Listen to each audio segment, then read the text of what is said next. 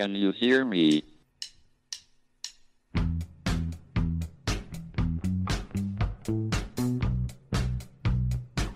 Houston, we have a problem. It's one small step for man, Now I am become death, one giant leap for mankind. the destroyer of worlds.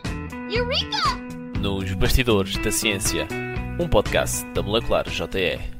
Olá a todos, sejam bem-vindos a mais um episódio do podcast Molecular, o podcast da Molecular JE, a junior empresa do Departamento de Química da Universidade de Coimbra. O meu nome é Carolina e hoje eu estou com o João para explicarmos como é que os gatos passam em espaços tão apertados. Bem, o fator-chave para os gatos conseguirem encaixar-se e passar por espaços muito apertados é essencialmente a sua anatomia, mais precisamente as suas omoplatas e as, e as suas clavículas. Nos humanos, as nossas omoplatas e as clavículas estão conectadas e formam aquilo que nós chamamos a cintura escapular e atuam, portanto, como um suporte rígido para os músculos dos nossos braços. Já nos gatos, as omoplatas e as clavículas estão conectadas ao resto do corpo apenas através de músculos, isto é, não existe nenhuma estrutura óssea, como articulações, por exemplo, a ligar hum, estas estruturas ao resto do corpo. Além disso, as clavículas dos gatos são muito mais pequenas que as humanas proporcionalmente ao resto do seu corpo. Isto faz com que sejam animais muito mais flexíveis e capazes de se adaptar morfologicamente ao ambiente ao seu redor. Então, e João, dito isto, será que os gatos podem ser considerados líquidos? Para te responder essa pergunta, eu vou aqui recorrer eh, a um artigo lançado em, de- eh, em 2014, num estudo que procurava perceber se os gatos podem então ser ou não considerados eh, como líquidos.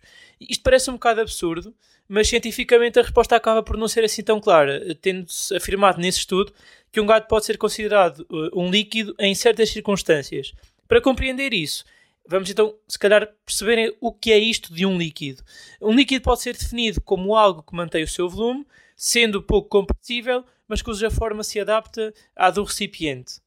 De acordo com a reologia, ciência que estuda o fluxo da matéria, eh, utiliza-se o número de Débora para classificar os as diferentes substâncias como líquidas ou não líquidas. Este número calcula-se dividindo o tempo de relaxação, isto é, o tempo necessário para a substância se moldar, ao tempo de duração da, da experiência em causa. E, de forma geral, quando o número de Débora é inferior a 1, estamos na presença de um fluido. Provavelmente já todos nós vimos um gato entrar para dentro de um qualquer, qualquer recipiente, uma caixa, por exemplo, e moldar-se perfeitamente. Eh, isto significa que, de facto, eh, em alguns casos, o- os gatos acabam por comportar como líquidos, ou ou seja, vão moldar-se então ao, ao tal recipiente em que entram. Ahm, mas então, porquê é que não ficam presos em espaços demasiado apertados? Bem, já todos vimos os gatos entrarem em espaços que são quase humanamente impossíveis e depois ficamos sempre com muito medo que eles fiquem lá ah, presos, ainda que nós saibamos que eles têm uma flexibilidade muito acima da nossa. Não há nada a temer na maioria das vezes porque os bigodes dos gatos têm, além de serem esteticamente aprazíveis, uma função importantíssima para evitar estes perigos. Na verdade, os pelos dos bigodes dos gatos são mais grossos, são os mais grossos que eles têm mesmo, e têm uma profundidade na pele três vezes superiores a todos os outros pelos. O que significa que têm a sua base muito próxima de terminações nervosas e, portanto, funcionam como sensores de navegação e transmitem informação que permite avaliar o tamanho de uma abertura antes de a experimentar. E, portanto, os gatos tipicamente não entram em espaços de onde sabem que não conseguem sair. E agora a pergunta derradeira que é, para que é que lhes serve tanta flexibilidade? Esta flexibilidade apurada é bastante útil para os gatos. Vai-lhes conferir vantagens, inclusive evolutivas, uma vez que lhes permite caçar presas menores, como ratos, por exemplo, mas também ter mais facilidade em esconder-se de potenciais predadores. Por isso, não devemos estranhar a capacidade dos gatos se esconderem nas aberturas mais inesperadas e até devemos evitar perturbá-los nesses momentos, exceto se correrem perigo, claro. Se tal acontecer, devemos ser cuidadosos na abordagem, porque sujeitamos-nos a ser recebidos de forma agressiva. Exatamente. Bem, e agora que já percebemos porque é que os gatos são tão maleáveis, vamos, portanto, passarmos a nossa sugestão de leitura.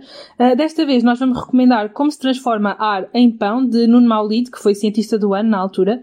Uh, e ele tem vários livros, este é um deles, que basicamente é um livro onde ele dá a resposta a várias questões do nosso dia a dia utilizando a química. Portanto, é um livro que tem bastante interesse. Nós voltamos daqui a duas semanas para mais um episódio a falar sobre a nossa ciência do dia a dia. Até lá, boas experiências! Can you hear me?